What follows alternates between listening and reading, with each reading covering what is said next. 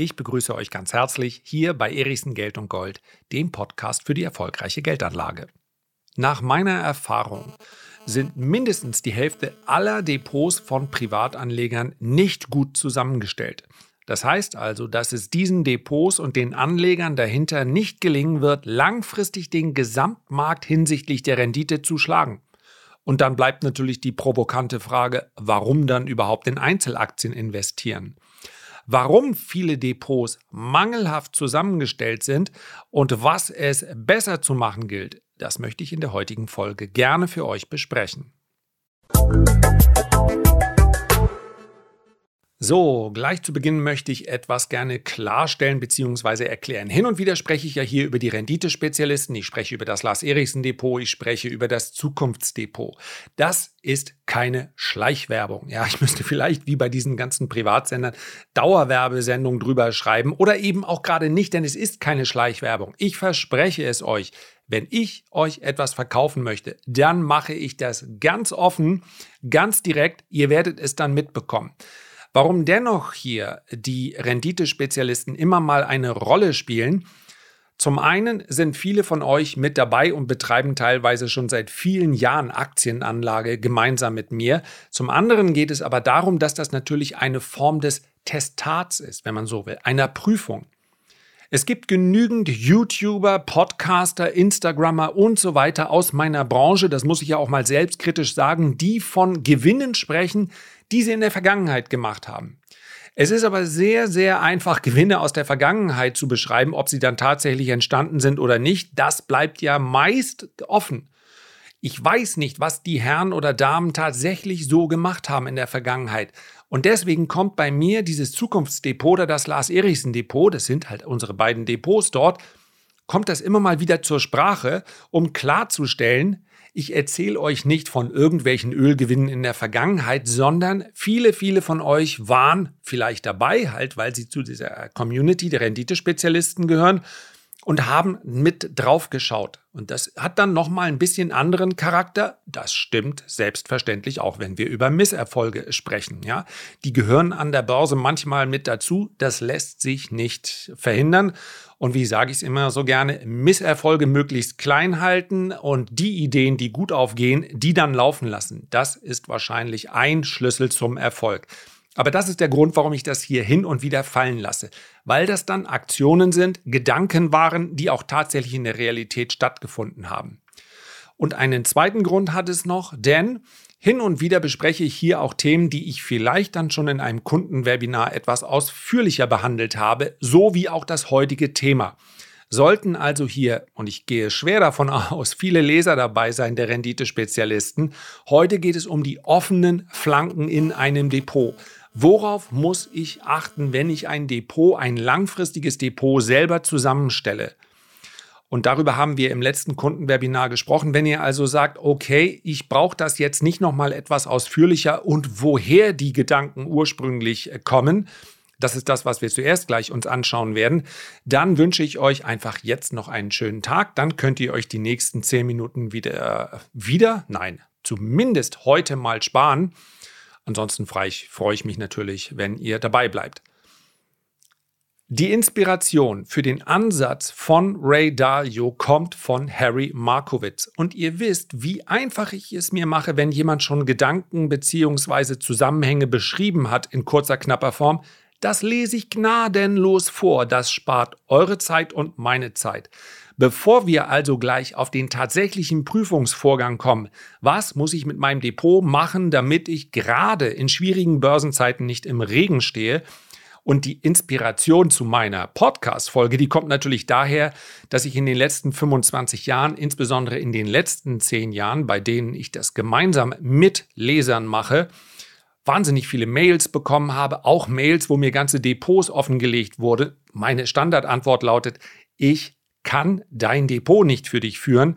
Ich möchte und darf das auch aus rechtlichen Gründen gar nicht. Es gibt von mir keine individuellen Empfehlungen und daraus ist dann später entstanden, dass ich eben vormache, wie ich es mache und was dann ein jeder selbst umsetzt.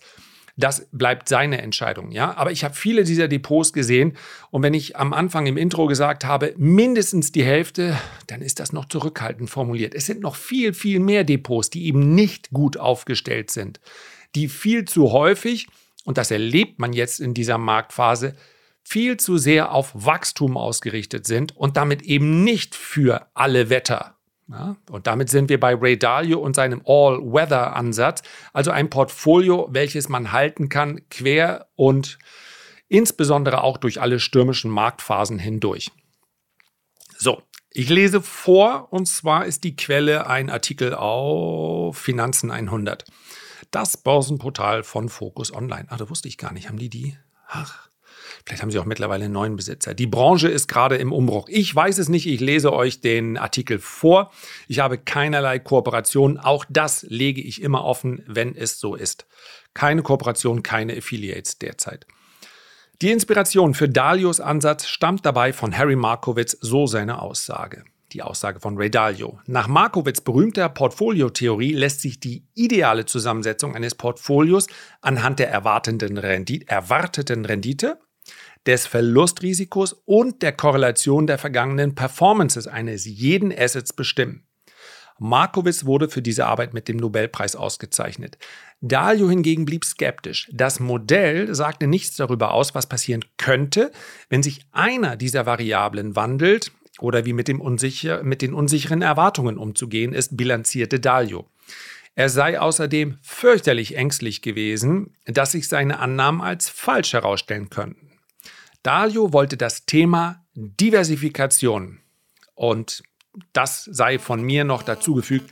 Das ist genau das, wo man Dalio über die Schulter schauen kann. Aktives Portfolio-Management, das können andere vielleicht sogar besser, aber dieses Thema Diversif Diversifikation wird viel zu häufig falsch verstanden. Also, er wollte dieses Thema auf einer viel einfacheren Ebene verstehen und bat deshalb in den frühen 90er Jahren den Mathematiker Brian Gould um Hilfe. Gould sollte eine Grafik zeichnen, die die Veränderung der Volatilität, also der Schwankungsbreite und Qualität gemessen am Rendite-Risiko-Verhältnis eines Portfolios aufzeigt, wenn Dalio schrittweise andere Assets mit unterschiedlichen Korrelationen hinzufügen würde. Nochmal Einschub von mir. Das übernehmen heute riesige Computer- und Rechenzentren, die ja, das ist wie so ein heiliger Gral, von dem man nicht genau weiß, haben sie den wirklich im Keller? Also es heißt, dass er dort unglaublich viel Server- und Rechenleistung permanent nutzt, um diese Korrelationen heute miteinander zu messen. Also in den Kellern von Bridgewater Associates haben nur zwei Menschen äh, Zugang und wahrscheinlich müssen sie äh, ja, sich vorher, wie bei so Mission Impossible, mit Iris scannen und so weiter. Also, das ist das große Geheimnis des Erfolges. Ich lese weiter. Womit Dalio nicht rechnen konnte, dieser einfache Chart entpuppte sich für ihn als der heilige Gral des Investierens. Ich dachte mir, so Dalio, so musste sich auch Albert Einstein gefühlt haben, als er die Relativitätstheorie aufstellte. Beschreibt Dalio seine Emotionen. Dalio und Gold fanden heraus, dass sie mit nur 15 bis 20 unkorrelierten Assets ihr Risiko deutlich reduzieren konnten, ohne dabei ihre Renditeerwartung nach unten zu korrigieren. Die meisten Menschen glauben, dass sie das beste Investment finden müssen, was zweifelsohne wichtig ist.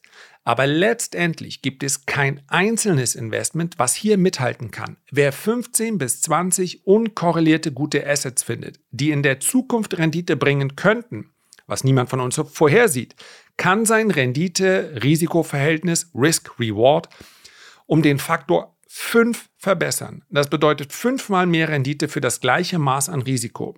Die Wahrscheinlichkeit, mit einem solchen Portfolio in einem Jahr Geld zu verlieren, reduziert sich somit auf gerade einmal 11 Prozent, während jedes einzelne Asset durchschnittlich in vier von zehn Jahren an Wert verliert. Das ist der Schlüssel zum Erfolg. Mehr nicht, erklärt Dalio. Und diesen Gedanken darf man durchaus aufnehmen. Wenn Dalio von unkorrelierten Assets spricht, dann muss man das natürlich aus Sicht eines großen Hedgefonds betrachten. Unkorrelierte Assets können zum Beispiel die tschechische Krone in Korrelation zu Kupfer sein oder auch einzelne Aktien in Korrelation zueinander. Es wird sehr schnell klar, dass selbst Dalios Superrechner vermutlich nicht alle Assets im Einzelnen, also jede einzelne Aktie in Korrelation zu anderen Assetklassen, zu anderen Aktien, zu anderen Werten unter die Lupe nehmen können. Aber die Assetklassen, also die einzelnen Währungen oder anderes Beispiel, wie verhält sich die indische Rupie zu, zu Gold? Da wird es eine Korrelation geben, aber dann schaut man eben, welche Assets haben keine Korrelation zueinander. Und in einem aktiven Portfolio-Management werden dann diese Werte natürlich auch getauscht.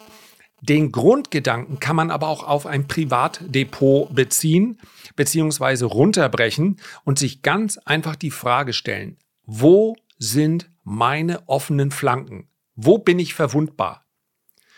Die viel zu häufig gestellte Frage lautet, wie kann ich maximale Rendite erzielen?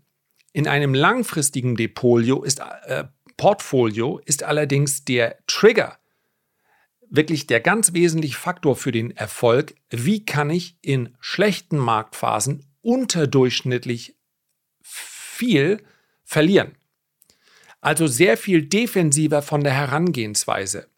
Die Vorstellung, den Markt out zu performen permanent, die sollte man ad acta legen. Es geht darum, in guten Marktphasen mehr Rendite zu erhalten, in schlechten Marktphasen aber eben auch weniger zu verlieren. Und aus der Kombination kommt dann ein Portfolio heraus, welches es auch wert ist, dass man in dieses Portfolio investiert. Wenn ich nämlich, und ihr selbst könnt die Prüfung vornehmen, in den letzten Jahren den Gesamtmarkt nicht geschlagen habe, dann brauchen wir kein Einzelinvestment. Ein Einzelinvestment bietet immer, das haben wir neulich bei den Fang-Aktien festgestellt, beziehungsweise werden wir noch feststellen, und ihr seht, ich weiß gerade nicht, welchen, welche Folge ich zuerst bringen werde, aber die, jedes Einzelinvestment macht nur dann Sinn, wenn es mehr Rendite bringt als ein Investment in den Gesamtmarkt. Ansonsten lohnt das zusätzliche Risiko nicht und auch die zusätzliche Arbeit nicht. Die offenen Flanken. Wie kann man das jetzt also angehen? Mehrere Punkte spielen da rein. Und die Punkte, die ich jetzt nenne, können ein Anfang sein. Ihr könnt gerne noch eigene Gedanken ähm, ergänzen. Stellt euch eigentlich vor, mit Blick auf euer Portfolio, am besten die Werte wirklich komprimiert sich anschauen. Wie wird dieses Portfolio auf stark steigende Zinsen reagieren? Und wenn ihr jetzt sagt, ich glaube doch gar nicht, dass die äh, Zinsen stark steigen, darum geht es doch überhaupt nicht. Es geht darum, dass ich nicht so arrogant bin, jeden Trend hinterherlaufen zu können oder ihn auch noch vorher zu kennen. Ich möchte dieses langfristige Portfolio ja einfach weiterhalten, quer durch alle Marktphasen. Und jeder, der in Wachstumswerte investiert hat, wird merken, es ist völlig egal, ob die Zinsen steigen oder ob der Markt nur denkt, dass sie steigen. Und zack, steht der Nasdaq mal 20 Prozent tiefer zack, stehen mal die Werte aus der zweiten und dritten Reihe 50, 60 Prozent tiefer. Ob ich dann glaube, die Zinsen steigen, darum geht es nicht. Schaut euch das Portfolio an. Wie wird, wie zinssensibel ist dieses Portfolio? Wie sensibel reagiert dieses Portfolio auf stark steigende oder vielleicht sogar explodierende Rohstoffpreise? Gleiches gilt natürlich auch immer vice versa. Also, gleiches gilt auch für stark fallende Zinsen, für stark fallende Rohstoffpreise? Wie ist es mit einem Einbruch der Konjunktur, einem Einbruch des Wachstums?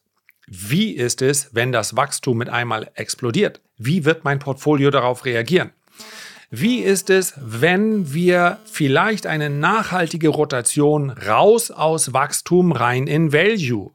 Nochmal, es ist extrem wichtig, hier nicht seine persönlichen Vorlieben, seine persönlichen Gedanken einfließen zu lassen. Das wäre aktives Portfolio-Management.